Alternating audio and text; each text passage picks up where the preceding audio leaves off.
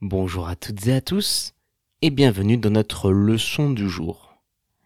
Les trois mots en français que nous allons apprendre aujourd'hui sont un crayon, un ventre et rebutant.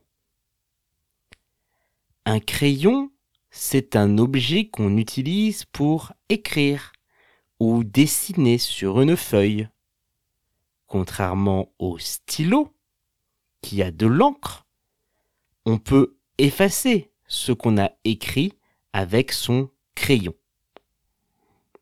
On peut dire J'écris avec mon crayon dans un cahier. J'écris avec mon crayon dans un cahier. Ou encore, j'ai dessiné avec des crayons de couleur. J'ai dessiné avec des crayons de couleur. Le ventre, c'est la partie centrale de notre corps qui se trouve entre la poitrine et les jambes. C'est là où il y a l'estomac, les intestins, qui accueillent la nourriture. Mais c'est aussi dans le ventre les femmes portent les bébés pendant la grossesse.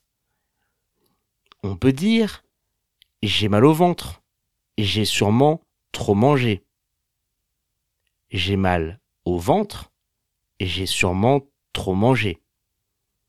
Ou encore, le bébé donne des coups de pied dans le ventre de sa maman.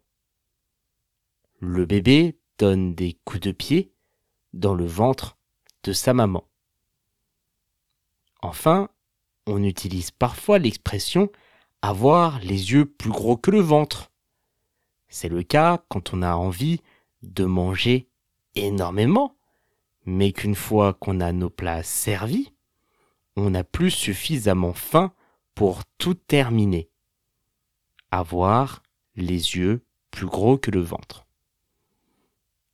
Rebutant, c'est un mot qu'on utilise pour parler de quelque chose qui provoque du recul chez nous, l'envie de s'éloigner, ou même du dégoût. On peut dire, cette odeur est absolument rebutante, elle me rend malade. Cette odeur est absolument rebutante, elle me rend malade.